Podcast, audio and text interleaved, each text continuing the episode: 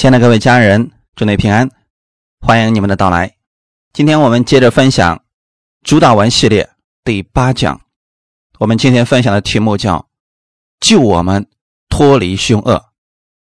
一起先来读一下圣经，《马太福音》第六章九到十三节。《马太福音》第六章九到十三节。所以你们祷告要这样说：我们在天上的父。愿人都尊你的名为圣，愿你的国降临，愿你的旨意行在地上，如同行在天上。我们日用的饮食，今日赐给我们，免我们的债，如同我们免了人的债，不叫我们遇见试探，救我们脱离凶恶。因为国度、权柄、荣耀，全是你的，直到永远。阿门。一起先来做一个祷告，天父，感谢赞美你，谢谢你给我们预备这么美好的时间，让我们再一次聚集到你的话语面前。你的话语带着有能力，也赐给我们供应，在我们软弱的时候、无助的时候，我们可以向你来祷告。就算是因为我们自己的原因，我们掉进了凶恶，你也会救我们脱离一切凶恶。把今天这个时间交给你。祝福所有听到的弟兄姊妹，你加给我们力量，让我们重新得力。感谢赞美你，一切荣耀都归给你。奉主耶稣的名祷告，阿门。我们今天分享主导文第八讲，救我们脱离凶恶。前一句叫不叫我们遇见试探。如果人能够按神的话语而行，持守神的真理在心里。自然就不能掉进魔鬼的网络，这是神的心愿。但并非所有的信徒都能够持守这个真理。人总有软弱的时候，或者有些人被私欲充满的时候，就掉入了魔鬼的试探之中。一旦进入试探，各种的坏消息就来了。有时候会让我们感到无助无望。相信人人都有自己做错事。后悔的事情，很多人一直说：“假如我当时没有那么做，假如我当时不那么贪心，这都是如果。”很明显，这些人已经生活在悔恨当中了。凶恶不一定仅仅是指我们身体掉入了某一个陷阱里边，也有可能指的是我们对过去的错事一直放不下。我们对别人的、对我们的伤害一直放不下，这种伤害就像一个网罗一样，一直捆绑着人。耶稣来要救我们脱离凶恶。如果我们一直活在这样的凶恶当中，我们的身体、我们的心灵都会受损失。如果你也进入了我现在所说的这种问题当中，我们该怎么办呢？我们需要一直悔恨、一直失望、一直灰心吗？我们来分享第一点，他是拯救我们的主。耶稣的名字是什么意思呢？马太福音第一章十九到二十一节，她丈夫约瑟是个异人，不愿意明明的羞辱她，想要暗暗的把她休了。正思念这事的时候，有主的使者向他梦中显现，说：“大卫的子孙约瑟。”不要怕，只管娶过你的妻子玛利亚来，因她所怀的孕是从圣灵来的。她将要生一个儿子，你要给他起名叫耶稣，因他要将自己的百姓从罪恶里救出来。耶稣的意思就是他要将自己的百姓从罪恶里救出来。不管你是什么原因掉入了恶者的网络，掉进了。凶恶当中，我们的主都愿意救我们，因为他的名字叫耶稣。他来到世界上，不是要定人的罪，乃是要叫人因他得救。不仅仅他要救我们的生命脱离死亡，他更愿意在生活当中每一件事上拯救我们。即便是我们今天信了主，我们仍然有软弱，可能掉进魔鬼的试探。但我们的主愿意救我们脱离凶恶，凶恶在原文当中的意思，它指的是那个恶者。神能救我们脱离各种捆绑问题，脱离那恶者。我们来看一下，起初的时候，亚当和夏娃他们是如何掉进凶恶当中的。创世纪的第二章十五到十八节，耶和华神将那人安置在伊甸园，使他修理看守。耶和华神吩咐他说：“园中各样树上的果子你可以随意吃，只是分别善恶树上的果子你不可吃，因为你吃的日子必定死。”耶和华神说：“那人独居不好，我要为他造一个配偶，帮助他。”我们的神为亚当和夏娃创造了一个美好的世界，并且赐福给他们，把他们安置在伊甸园，使他们修理看守。这本来是一件人神都觉得非常舒服的事情。当时神给了亚当一个规矩：园中。各样树上的果子你可以随意吃，只是分别善恶树上的果子你不可吃，你吃的日子必定死。今天我们不是讨论为什么神要把这棵树放在这里，这棵分别善恶树本身没有什么能力，那代表的是神的一个主权。人心里边有私欲的时候，就想。代替神，或者不把神的话语当回事这种时候就容易掉进魔鬼的试探。虽然说当时亚当和夏娃是因为善恶树而跌倒的，那今天的人呢？善恶树早都已经不存在了。可是这个世界上的人仍然有无数的人掉进了魔鬼的网络。真的不是分别善恶树的问题，是人的心是否愿意顺服神的话语。神说：“你不可吃，吃的日子你必定死。”耶和华神说：“那人独居不好，我要为他造一个配偶，帮助他。一个人容易软弱，两个人相互扶持，应该是没有问题的。可是呢，两个人如果都出现了私欲，那就会两个人一起掉进去，所以这不是人多人少的事情，是看我们能不能持守神的话语。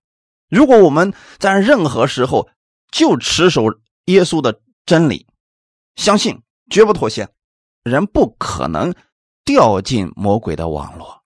十个人，如果十个人都怀疑了，十个人都会掉进去的。蛇用谎言欺骗了亚当和夏娃。使他们掉入了凶恶之中，神的公义被启动了，因此神必须审判他们。但在审判的同时，神又拯救了他们，给了他们出路。创世纪的第三章十六到二十一节，又对女人说：“我必多多加增你怀胎的苦楚，你生产儿女必多受苦楚。”你必恋慕你丈夫，你丈夫必管辖你。又对亚当说：“你既听从妻子的话，吃了我吩咐你不可吃的那树上的果子，地必为你的缘故受咒诅。你必终身劳苦，才能从地里得吃的。地必给你长出荆棘和吉利来。你要吃田间的菜蔬，你必汗流满面才得糊口，直到你归了土。”因为你是从土而出的，你本是尘土，仍要归于尘土。亚当给他妻子起名叫夏娃，因为她是众生之母。耶和华神为亚当和他妻子用皮子做衣服给他们穿。阿门。当人掉进了魔鬼的网络，有了私欲之后，神的公义被启动了。人明明犯了罪。神绝对不可能说“我可以视而不见”，这不符合神的属性。所以，当亚当和夏娃犯罪之后，审判就临到了他们。但是，审判的同时，神并不是将亚当和夏娃灭绝了，而是给了他们一条出路。先对女人进行了审判。我必多多加增你怀胎的苦楚，你生产儿女必多受苦楚，你必恋慕你丈夫，你丈夫必管辖你。女人的私欲是在这个地方，所以当她失败之后，神审判他的时候，也给了他一个提醒，在他身上有一个痛苦，那就是怀胎的时候有很多的不舒服在里边。生产的时候也有痛苦在其中，而且告诉他，你必恋慕你丈夫，这就是为什么圣经上原则就是妻子要顺服丈夫，你丈夫必管辖你。弟兄姊妹，这一切呢是对于一个自然人而讲的。今天若是人完全相信耶稣基督的恩典，是可以脱离这些苦楚的。比如说，有很多弟兄姊妹在生产儿女的时候，他是没有痛苦的，因为靠着耶稣基督的恩典，就会脱离这些律了。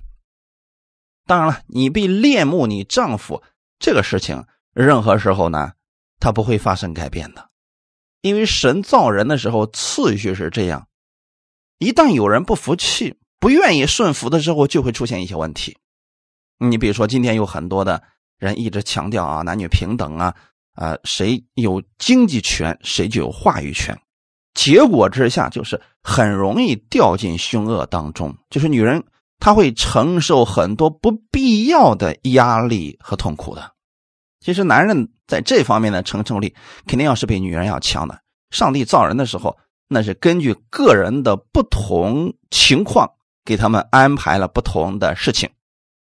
再看十七节，又对亚当说：“你既听从妻子的话，吃了我吩咐你不可吃的那树上的果子。首先，亚当的问题就是，你该去听神的，结果你听了你妻子的话，导致你们都进入了试探当中。那今天我们该如何回归这个关系呢？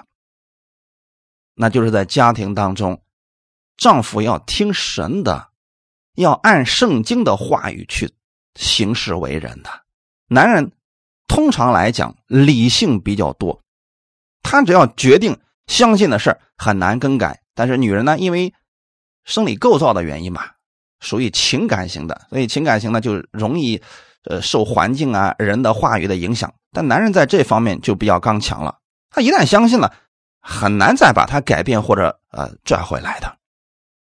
亚当当时的失败就是听了他妻子的话，那现在怎么样胜过这些试探呢？那就是听从神的话语。哈利路亚！听从神的话语会带来什么样的后果呢？地必为你的缘故受咒诅，这是亚当在犯罪之后他要承担的后果。男人是家里的头，当他出现问题的时候，整个家都进入了试探当中。整个地因为亚当的缘故就受了咒诅，所以亚当从那时候开始要终身劳苦，才能从地里得吃的，汗流满面的生活。但若是从现在开始，人相信耶稣基督的拯救，那耶稣在十字架上给我们做了什么呢？他把我们从罪恶当中救出来，还清了我们的罪价，因此地。不再受咒诅，这就是为什么耶稣在上十字架之前，他曾经有一个非常急切的祷告，连祷告了三次。在科西玛尼园的时候，汗珠如血滴一样滴到地上，耶稣的血具有洁净的功效。当耶稣的血滴到地上的时候，咒诅就被化解了，人不再终身劳苦。才能从地里得吃的，人不需要汗流满面才能糊口。你们还记得，神设立祭司的时候，在圣殿里边给他们穿的是细麻衣，就是不让他们出汗，不必去过汗流满面才得糊口的生活。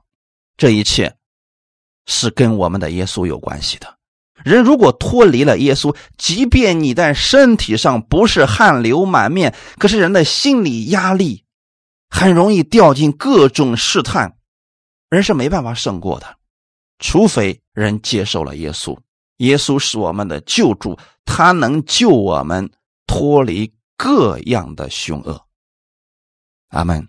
亚当给他妻子起名叫夏娃，因为她是众生之母。耶和华神为亚当和他妻子用皮子做衣服给他们穿。亚当和夏娃犯错了，这是事实。神并没有偏待他们，而确实他们承担了他们犯罪之后该承担的那个部分。但他们的生命怎么办呢？他们的灵已经跟神隔绝开来了，这一块又该怎么样恢复呢？就是二十一节的内容，耶和华神。为亚当和他妻子用皮子做衣服给他们穿，因为他们犯罪之后，神的荣耀消失了，他们发现自己是赤身露体的，要遮住这个羞耻，靠无花果树的叶子肯定是不行的。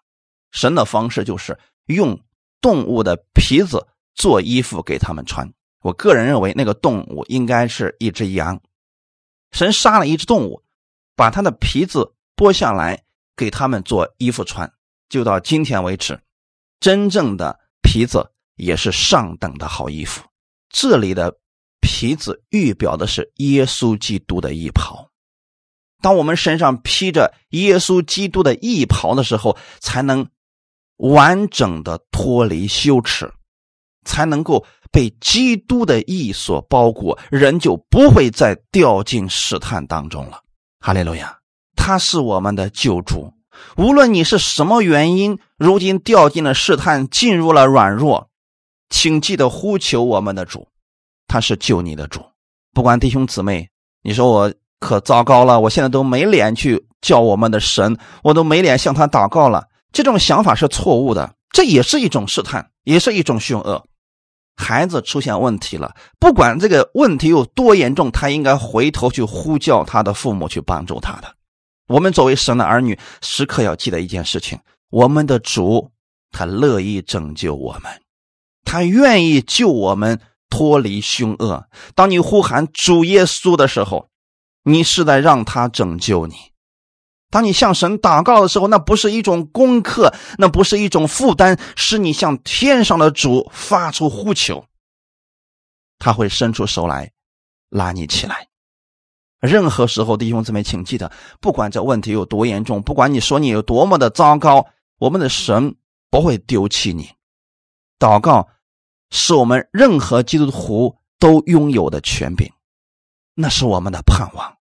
不管你是什么样，在什么环境、什么时间，你都可以呼求我们的主，他能救你，他能救你脱离各样的凶恶。诗篇九十一篇二到三节，我要论到耶和华说：“他是我的避难所，是我的山寨，是我的神，是我所倚靠的。他必救你脱离捕鸟人的网罗。”当我们读到这里的时候，你要这样去看待我们的神，他是我的避难所。什么时候你需要避难所呢？外面的环境很糟糕，你受到惊吓了，你需要躲藏的时候，我们的神就是你的避难所。你可以透过祷告呼求他，他愿意张开他的翅膀保护你。他是你的山寨，什么时候需要山寨呢？山寨是干什么用的呢？是我们的安居之所。当我们有了山寨的时候，有了居住之所的时候，我们的心才有安全感。这个世界上太多的人没有安全感，因为很多人总是把安全感建立在现今的物质基础之上，可这些并不能给人带来安全感。外面的环境发生改变，物质就随之发生改变。只有我们的神，他是坚固不动摇的山寨。哈利路亚！所以任何时候，你不要失去盼望，不要失去信心。他是你的山寨，他是你的保护。哈利路亚！他是你的神。一提到他是我们的神。请你记得，他不仅仅是亚伯拉罕的神、以撒的神、雅各的神，他也不仅仅是犹太人的神。很多人总是觉得，一提到耶稣，那是外国人的神，那是以色列人的神，那不是我的神。你在读圣经的时候，不要只是觉得圣经所写的是关于以色列人的历史，神是他们的神，但那位神。是创造天地万物的那一位主，他也是你的神。圣经是神写给我们每一个人的，在我们遇到问题、遇到环境的时候，我们总是有盼望的，因为他是你的神。那我们在平时的时候就要养成一个习惯，了解这位神，让我们知道他是一位什么样的神。在我们遇到苦难、遇到问题的时候，我们可以向他来呼求。那今天你知道耶稣爱你，他为你来到这个世界上，为了你的罪死在十字架上，三天后从死里复活了。这是爱你的主，他是你的神。你在读圣经上面有很多应许的时候，请抓住这些应许而生活，因为他是你的神。你可以呼叫阿爸父，他是你的神，是跟你个人有关系的神。也许你说我周围的人都不信，那个不重要，重要的是你相信他吗？你说我周围的基督徒没有好见证，那个不重要，重要的是耶稣是你的神。你看圣经上的耶稣，他是一位什么样的神？你若相信这位主，他能救你。哈利路亚！虽然我们都在信耶稣，但每个人信的还是有所区别的呀。有些人非常固执的去相信神，把神想的很扭曲的。但我们不是那样的，我们应该把正确的观念放在圣经当中。圣经上如何说，我们就如何信。请记得，他是你的主，他为你而来，他来不是要定你的罪，乃是要救你。他为了把你从各样的罪恶当中拯救出来，无论有多少次，就算你跌倒一千次，他也会救你起来。他跟人不一样，人可能次数多了，对我们就不厌烦了，从此以后就再也对我们没有任何兴趣，也不愿意帮我们了。但我们的主，任何时候他都不会丢弃你，因为他是你的神。阿门。是我所依靠的。你们知道，我们有一个可以依靠的坚固的保障，那就是耶稣。哈利路亚！你在世上遇到问题的，遇到软弱的事情了，人不可能都会帮到你的。那如果人帮不到你的时候，你就绝望吗？不，你要回过头来，去寻找真正那位能帮助你的。那就是我们的主，哈利路亚！耶和华的意思是与我们立约的神。所以大卫他说：“耶和华如此说，万军之耶和华说。”他总是用“耶和华”这个词。那很多人总是说“神说”，“神说”。其实“神说”呢，你可以理解为创造主这个正确。但是这个世界上有很多的神，可是每次提到耶和华的时候，那代表的是跟我立约的神。大卫用的是耶和华说，万军之耶和华说。大卫心里非常确定，他是我的神，是我可以依靠的。阿门。你说今天在这个世界上有权有势的人跟你做朋友好不好呢？好，他那如果不愿意帮助你呢，那就不好了。弟兄姊妹，再好，如果跟你没有关系，那也是不好的。可是我们的神不一样，他是跟你有约定的神。他的名字叫耶和华，I love him。耶和华是你所依靠的，你可以去依靠他。在你有问题的时候，在你患难，在你软弱，在你跌倒的时候，你可以去依靠他，因为他跟你之间建立的有合同，我们称之为约。圣经分新旧约全书，旧约里面确实记载了跟以色列人有关的很多的约定，那新约是跟你有关系的。而且这个约是用耶稣的血所立的，是直到永远的。当你知道你跟天父之间今天是有约定的时候，他是会为你负责的，那就是你所依靠的那一位。你可以去依靠他，任何时候都可以。阿门。就算我们说你都不知道我做了多少的错事，我现在都没脸见神了。你们还记得《路加福音》十五章当中小儿子的比喻吗？小儿子一开始的时候目中无人，觉得自己非常了不起，最后离开了他的父亲。我们不管是什么原因，他离开他的父亲，可是后来的结局我们也看见了，他糟糕的不得了。他心里也觉得，他没脸回去见那个老人，称他为父亲，因为自己做的事情实在是太糟糕了。可是最后逼得没有办法了，他还是回去了。当他看见他父亲的时候，他父亲向他跑过来，抱住他。其实，在父亲的心里边，他一直都是儿子，一直。都是可以依靠的，只是这个儿子一直等等等，等到实在没有办法了，然后才去寻找他的父亲。我不知道有多少基督徒在他软弱的时候、无助的时候，他说：“这是我的错误造成的，我现在没脸去见神，我也不想去教会，因为我做的事情太糟糕了。”但最后实在是没办法了，还是硬着头皮去了教会。神还是接纳他的，阿门。这就是我们的神，是你永远可以依靠的、不离不弃的那一位主。他的名字叫耶和华，是与你立约的神，是你所依靠的坚固保障。第三节的前半节说：“他必救你脱离捕鸟人的网络。”这句话一出来，就说明这个人已经掉进网络了。对吗，弟兄姊妹？人总是觉得，哎，这个地方比较好，这条路我看着挺新的，我要走这条路。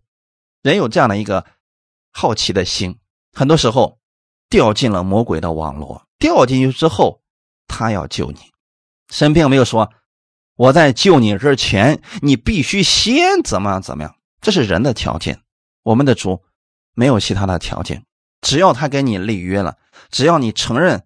他是你的主，他都乐意来救你脱离不鸟人的网络。我们分享第二点，靠着他的话语得胜，靠着他的话语得胜。约翰福音十七章十四到十七节：我已将你的道赐给他们，世界又恨他们，因为他们不属世界，正如我不属世界一样。我不求你叫他们离开世界，只求你保守他们。脱离那恶者，他们不属世界，正如我不属世界一样。求你用真理使他们成圣，你的道就是真理。阿门。这是耶稣很快要去科西玛尼园了，很快就要为所有相信他的这些人死的时候，他向天父的一个祷告，是在为我们祷告啊，也包括你在内啊。这是耶稣为你的祷告。如果你说我不知道耶稣还为我祷告呢，请读一读这一两章的经文。耶稣知道你的软弱，耶稣知道有一天你可能胜不过魔鬼的试探，掉进他的网络，但他向天父祷告，同时也给你盼望和信心，让你任何时候不要失去盼望。你可以靠着他的话语得胜的。十四节说：“我已将你的道。”赐给他们，这对我们来说是一个极大的盼望。神把他的道赐给我们，不是让我们去供他的话语，把圣经放在那个地方开始呃敬拜圣经，不是的。神把他的话语给我们，就是要让我们在这个世界上靠着他的话语得胜，就是要让我们在凶恶当中可以有依靠的。世界又恨他们，这里的世界指的是。魔鬼的势力范围，啊，魔鬼总是恨属神的人，因为他们不属世界。那我们不属世界，我们是属于谁的呢？很简单，我们是属神的人，我们是天上的国民。阿门。正如我不属世界一样，耶稣来到这个世界上，他清楚的知道，我是一个寄居者。耶稣知道，他做完了他的工，他就要回去的。因此，短暂的旅行，他不在乎在这个世界上的得失，就如同我们出去旅游一样，你住的那个酒店，你住的那个宾馆，好点也行，一般的话呢也可以，因为那不是你。一直要居住之地，但你会把你的家里边设计的很漂亮、很舒适，因为你要长期的住在你的家里，而不是在旅行途中的那一间小屋子。耶稣来到这个世界上，他知道他在这个世界上只是一个短暂的旅行，他只要完成了他的使命，他就要回去的。至于这个。世界的空中掌权者如何对待他，他并不在意。他在意的是我们能不能相信他。只要我们愿意相信他，愿意顺服他的话语，就可以靠着他的话语得胜。同时，耶稣也把他的道赐给了我们。如果我们用耶稣的眼光去看这个世界，你不会有那么多的烦恼，你也不会。掉入魔鬼的试探，因为你把一切的结局都看明白了。圣经上已经把世界的起源、世界的结局，以及世界上能发生的事情都告诉我们了。那你还有什么可担心的呢？并且已经告诉你如何得胜。这就相当于说我们看一部电视剧一样，你把开始看完了，把最后的结局也看到了。等你再去看中间的过程的时候，你的心就不会那么跌宕起伏了，因为你早都知道结局了嘛。你会遇到很多的问题、挫折，但你记得啊，有一个可以帮助你的，神会差派各式各样的人来帮助你。等我们有一天在这个世界上的时间到了，神要接我们回去的。因为你不属于这个世界，如果你把这句话记在心里边，你不属于这个世界，而魔鬼是想让你留在这个世界上，让你把所有的目光、所有的焦点、所有的一切都付出在这个世界上。耶稣是告诉你，你不属于这个世界，你要为将来的天国多付出努力。阿门。有很多基督徒在自己软弱的时候。在自己有问题的时候，就想回去。我相信有很多人做过这样的祷告：主啊，在这个世界上太痛苦了，我要回去，我不想在这儿待了。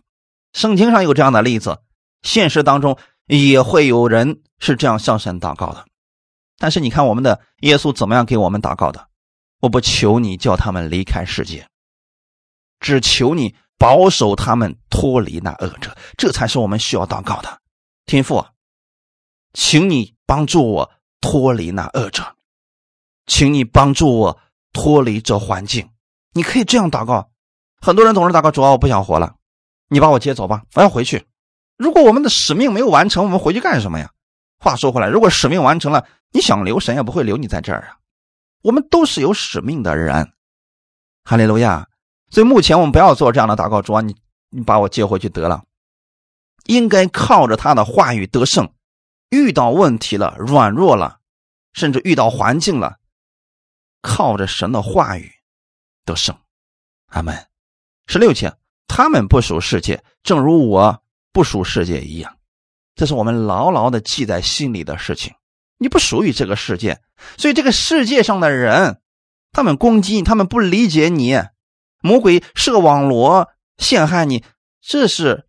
比较正常的事情，因为你不属于他们，他们真正属于魔鬼的魔鬼可爱他们了。十七节说：“求你用真理使他们成圣。”成圣的意思不是不犯罪了，成圣是分别出来。那我们怎么样才能被分别出来呢？神已经用耶稣的血将我们与这世人分别出来了。那在生活当中，我们如何成圣呢？那就是在任何的环境当中，在每一件事情上，我们能想起神的真理，并且持守神的真理而生活。你的道就是真理。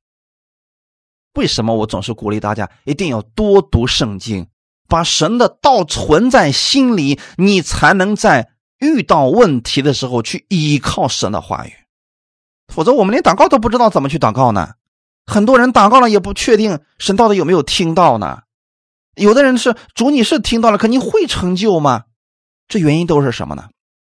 人们对神的心意不了解。今天你应该相信，耶稣教我们祷告，那就说明他是乐意听我们祷告，并且愿意为我们成就的。哈利路亚！愿意我们弟兄姊妹在生活当中能使用神的真理。战胜一切环境。提摩太后书第二章二十四到二十六节。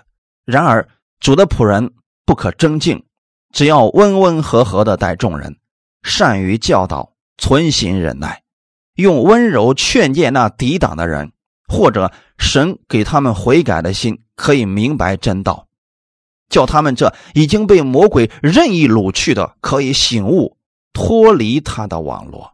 我们在这个世界上生活的时候，难免跟人之间会发生一些误解、一些问题，但是我们不要去跟别人争论，这也是我一直以来强调的一个内容，不要跟别人去争论。你声音大了，会吓着别人的。再说了，你声音大，别人就怕你了吗？那都是暂时的，不起什么作用的。我们把真理告诉他们，或者我们按真理而行。如果别人不愿意听，我们不必跟他去争论什么，温温和和的待众人，这是耶稣的样式。你看，耶稣在世上生活的时候，他不会跟别人争论，也不会高声阔论的，呃，去跟别人证明自己是正确的。他持守真理，他知道自己心里存着真理，所以他善于教导，存心忍耐。别人不理解我们的时候，让我们受委屈的时候。怎么办呢？存心忍耐。那我们知道，我们忍耐的人是有福的呀，这会造就我们的品格。哈利路亚。所以，救我们脱离凶恶，其中就包括了我们需要有忍耐的心，等候神拯救我们出来，用温柔劝诫那抵挡的人。我们心里受伤了，不是跟别人去争论，这样心里就舒服了。要用温柔去劝诫那抵挡的人，而这个温柔是个品格，这是圣灵所结的果子的一个品格。哈利路亚！别人透过你看到耶稣的时候，很多人就从患难当中走出来了。神会给他们一个悔改的心，可以明白正道。弟兄姊妹，这个世界上不认识耶稣的人，他们肯定是以自我为中心的呀。但是我们身上若是显出了基督的荣耀，在我们的身上按照神的话语去生活，我们就是一个得胜者的样式，在地上生活。很多人看到基督的样式的时候，心就能够回转过来，就可以明白真道了。阿门。叫这已经被魔鬼任意掳去的，说弟兄姊妹，我们要有这样的属灵看见。如果你家里的另一半还没有信耶稣的话，如果他常常出言不逊，说一些难听的话语，那不是他的问题，是他的心已经被魔鬼掳去了，所以他才会这个样子。那我们不是要去恨这个人，我们乃是要为他祷告，奉主耶稣的名忏悔他后面所有魔鬼的工作，让他可以悔改过来，明白真道。阿门。这是属灵里边我们要看见的事情，因为人的行为是由于里边所结出来的果子。我们心若是被圣灵引导，这个人结出来的就是圣灵的果子；人的心若是被情欲引导，结出来就是情欲的果子。那你们可以透过《加拉太书》第五章里边可以看到，这两种果子是完全不同的。当我们周围的人，他想设下网罗，如果我们没有属灵的看见，就很容易掉进他的网罗里边去。啊，你说你丈夫喝完酒了，醉醺醺的回来，出口就骂你，你也跟他去骂，结果好了，俩人就打起来了。这不是解决的方法。我们要为他祷告，要奉主耶稣的名斥责他背后的那位捆绑者，他的心就可以醒悟过来，就可以脱离魔鬼的网络了。这些都是网络，都是试探，只有耶稣能救人脱离这些凶恶。阿门。我们在这个世界上能看到，有些人被酒精捆绑，有些人被烟捆绑，有些人被其他的呃乱七八糟的事情捆绑了。其实这都是网络。我们想救一个人脱离网络实在是太难了，但我们可以为他们祷告，耶稣可以救他们，因为耶稣的意思就是他要将他的百姓。从罪恶当中救出来，阿门。希伯来书十三章五到九节，希伯来书十三章五到九节，你们存心不可贪爱钱财，要以自己所有的为足，因为主曾说：“我总不撇下你，也不丢弃你。”所以你们可以放胆说：“主是帮助我的，我必不惧怕。人能把我怎么样呢？”从前引导你们。传神之道给你们的人，你们要想念他们，效法他们的信心，留心看他们为人的结局。耶稣基督昨日、今日一直到永远是一样的。你们不要被那诸般怪异的教训勾引了去，因为人心靠恩德坚固才是好的，并不是靠饮食。那在饮食上专心的。从来没有得着益处，阿门。靠着神的话语得胜，就可以不掉进魔鬼的网络。那有些人他们不懂这些，还是掉进了魔鬼的网络，那肯定是跟私欲有关系的。希伯来书第十三章第五节一开始说了，要以自己所有的为足。耶稣也曾经告诉过我们嘛，要有知足的心。世界上的人，很多人是没有知足的心，所以私欲就被牵引出来了。那如果我们能够看到神每天赐下来的祝福，并且感恩在其中，我们每天都是喜乐，都是平安的。假如神现在赐给我们的祝福是一个四十平的房子，那我们就享受这四十平房子里边的喜乐。如果你家孩子出生了，你可以祷告说：“主啊，我们。”家有点太小了，你赐给我更大的恩典。有一天你们搬进了九十平的房子，那我们就为九十平的房子而喜乐。阿门。这就叫做知足的心。就在每一个阶段当中，我们看到神在我们身上的恩典和祝福，每一天都能够为此向神感恩。那如果有贪心就麻烦了。四十平的房子的时候，抱怨、贪心，想要得九十平的。九十平的时候，可能贪心想得两百平的，两百平的可能要得六百平的，他的心永远是不知足的，这就很容易被魔鬼设一个圈套，让他掉进去了。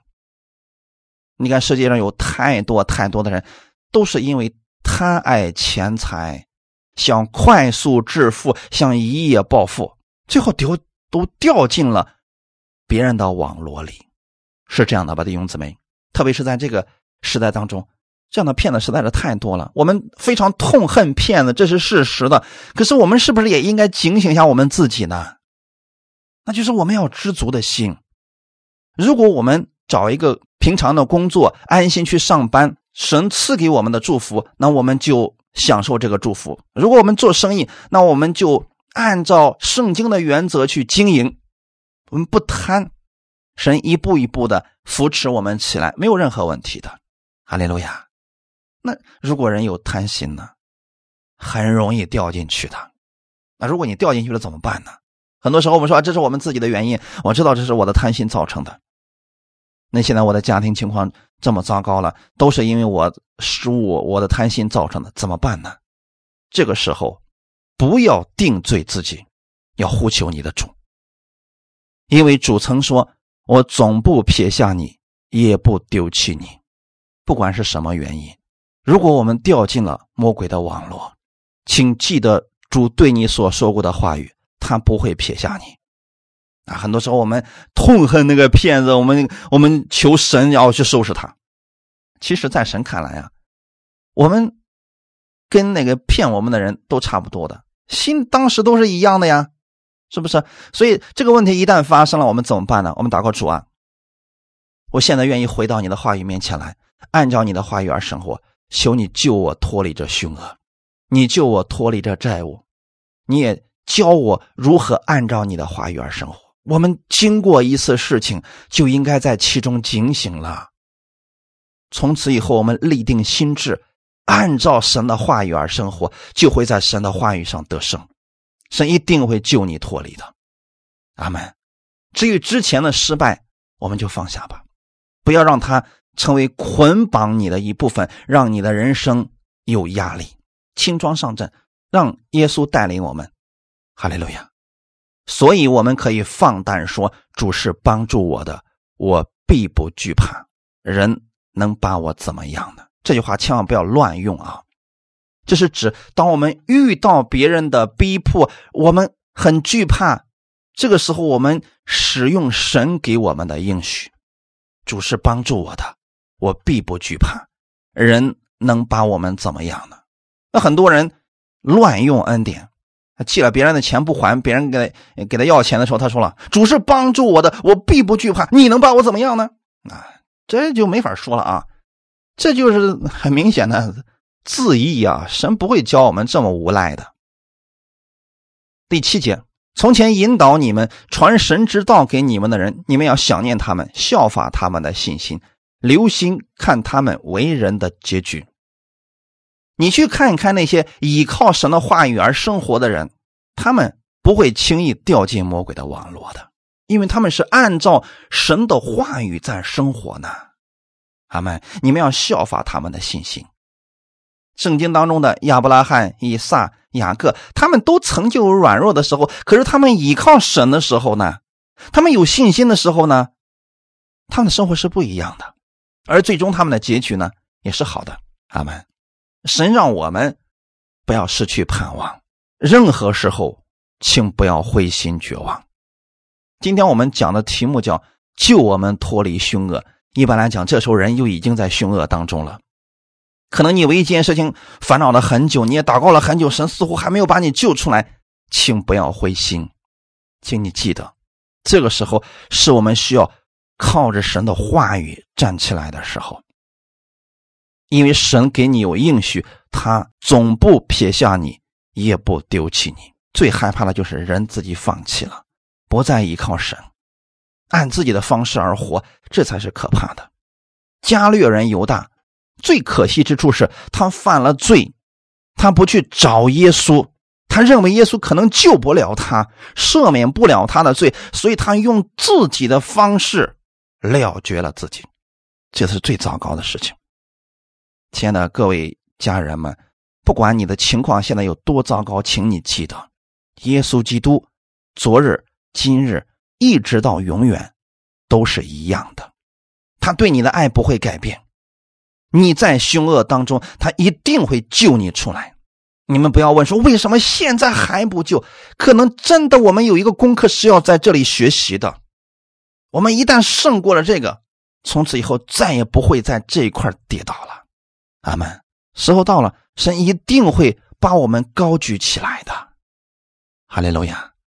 第九节，你们不要被那诸般怪异的教训勾引了去。很明白的啊，这里面讲的是什么呢？魔鬼的圈套，魔鬼的网络。你看，当时魔鬼去诱惑夏娃的时候，说的也是怪异的教训。你们不一定死啊，因为神知道。你们吃了以后，便能如神一样分别善恶。哎，这不就是一个怪异的教训吗？什么是怪异的教训呢？就是跟神的话语不一样的，这都是怪异的教训。这个世界上怪异的教训多了去了，你没必要去关注这些的。阿门。很多人总是问我说：“哎呀，某某某说了一段话语，啊，那为什么会这样说？这个不重要，重要是你为什么要关注他呢？”你都明明知道他说的不符合圣经了，为什么还要去关注他的那些教训呢？直接把这个人屏蔽掉就完事儿了。不要问为什么他们能信成那个样子呢？你为什么要去关注他们呢？你应该关注耶稣呀。夏娃就是因为关注错了，焦点错了，才掉进了试探当中啊。如果你总是去研究这个捕鸟人的网罗，怎么避开它，这迟早会掉进去了。我们中国有句谚语叫什么？“常在河边走，哪有不湿鞋的？”那意思是什么呢？你只要在河边走，那湿鞋是必然的。你能躲过这个，不一定能躲过下一个呀。很多东西是隐藏的呀。那最好的方式是什么？别在河边走，不就行了吗？所以，一旦有很多教训，它跟圣经不一样了，我们不要去分辨它的对错，它不一样，我们就不看它了，不要再关注它了，靠着神的话语得胜就可以了。阿门。哈利路亚。因为这个是末后的时代啊，各式各样的信息不断的涌到网上来。你哪有时间去分辨那么多呀？只要他你发现跟圣经不符合，不要再关注这一类的信息了。人的心靠着恩典得坚固才是好的。你要把你的焦点放在耶稣基督的恩典上，你心里自然会有平安喜乐。阿门。你说明明这个人伤害你了，好，你还天天看他发了什么东西，他为什么发这个话语？是不是针对我的？啊，你看你这不是自找麻烦吗？对不对，弟兄姊妹？我们的心。要靠着神的恩典，你就能够坚固起来了。你要多思想耶稣有多么的爱你，他今天给你预备了什么样丰盛的恩典，让你在你的工作当中、家庭当中可以看到他美好的事情。你可以期待这个呀。我们祷告神，跟神方言祷告，嗯，我们用神的话语宣告自己，这多好啊！干嘛去关注那些不该关注的呢？那些在饮食上专心的，从来没得到什么益处。就是很多时候，一些人的理念，我们听起来，哎呀，真好哎。可是呢，那些并不是让你能得益处的事情。你听某一个人说的，你是很好；听另外一个人说，哎呦，很好。世界上好的事情多了，但我们要关注那个最好的耶稣基督的恩典。阿门。最后，我们看一段经文，《启示录》二十一章五到七节。启示录二十一章五到七节，做宝座的说：“看哪，我将一切都更新了。”又说：“你要写上，因这些话是可信的，是真实的。”他又对我说：“都成了。我是阿拉法，我是峨眉岗，我是初，我是终。我要将生命泉的水白白赐给那口渴的人喝，得胜的必承受这些为业。”我要做他的神，他要做我的儿子。做宝座的是谁呢？我们的耶稣基督。耶稣一基督已经将一切都更新了。当他为我们的罪上十字架以后，就已经把这个约更新了。你相信他，相信他是可信的，是真实的，相信他能够在凶恶当中救你脱离，他就能救你。阿门。他是开始，他是结束。如果我们觉得我们口渴了，你去寻找耶稣，他愿意把他生命泉的水白白赐给你喝。哈利路亚，这是我们的盼望。任何时候，耶稣不会拒绝人到他面前去。那今天我们是多么有福的一群人呢？我们的主已经在天上为我们祷告了。所以，任何时候，当我们掉进凶恶，我们处在患难当中，我们可以呼求我们的神。他不会说“我不会听你的祷告”的，他愿意垂听你的祷告，他更希望你在各样的环境当中靠着他的话语得胜，因为你得胜了，不仅仅是你可以彰显神的荣耀，更重要的是你可以承受基督的产业。你在哪一方面得胜了，你就知道这一方面如何获取神的祝福。你就知道他是你的神，阿门。同时，你也明白你是他所爱的儿子。哈利路亚！我愿意我们弟兄姊妹更多的能够在生活当中靠着基督的话语得胜，不要总是出现的这个情况：主啊，救我脱离凶恶；明天又是主啊，求你救我脱离凶恶。我们不能总是掉进一个坑里边去，我们要靠着。基督的话语得胜，不叫我们遇见试探，救我们脱离凶恶。我更愿意大家不进入试探当中。那怎么样不进入试探呢？就是要常常思想基督的话语，他昨日、今日一直到永远不改变，他给我们的应许不改变，那么他说的话语就一定是信实的。他的话语不论是在这个时代，还是再过一百年，他的话语不会失效的。因此，我愿意弟兄姊妹以圣经的话语为我们生活的标准。不管你周围的人怎么活，我们决志愿意按照神的话语而生活，你就不会进入试探了。相反的，如果你得胜了，你还可以得着神永久的赏赐。愿意弟兄姊妹都靠着基督的话语得胜。我们一起祷告。天父，感谢赞美你，谢谢你没有离弃我们，即便很多时候是因为我们自己的缘故，我们掉进了凶恶当中，我们掉进了恶者的圈套之中，但你给我们有应许，你要救我们脱离凶恶。我们知道靠我们自己，我们没有办法救我们自己，但你可以救我们，请你帮助我们，在生活当中靠着你的真理成圣。我们是。被你分别出来的一群人，我们更愿意过分别为圣的生活。请你用你的真理引导我们弟兄姊妹每一天的生活，在生活当中，在工作当中，我愿意以你的话语成为我的标准去生活。你带领我们，让我们靠着你的话语得胜。我们愿意每一天经历你的喜乐，经历你得胜的大能。赐福今天所有来寻求你的弟兄姊妹。使我们的这一周当中，我们可以经历神你的喜乐，一切荣耀都归给你。奉主耶稣基督的名祷告，阿门。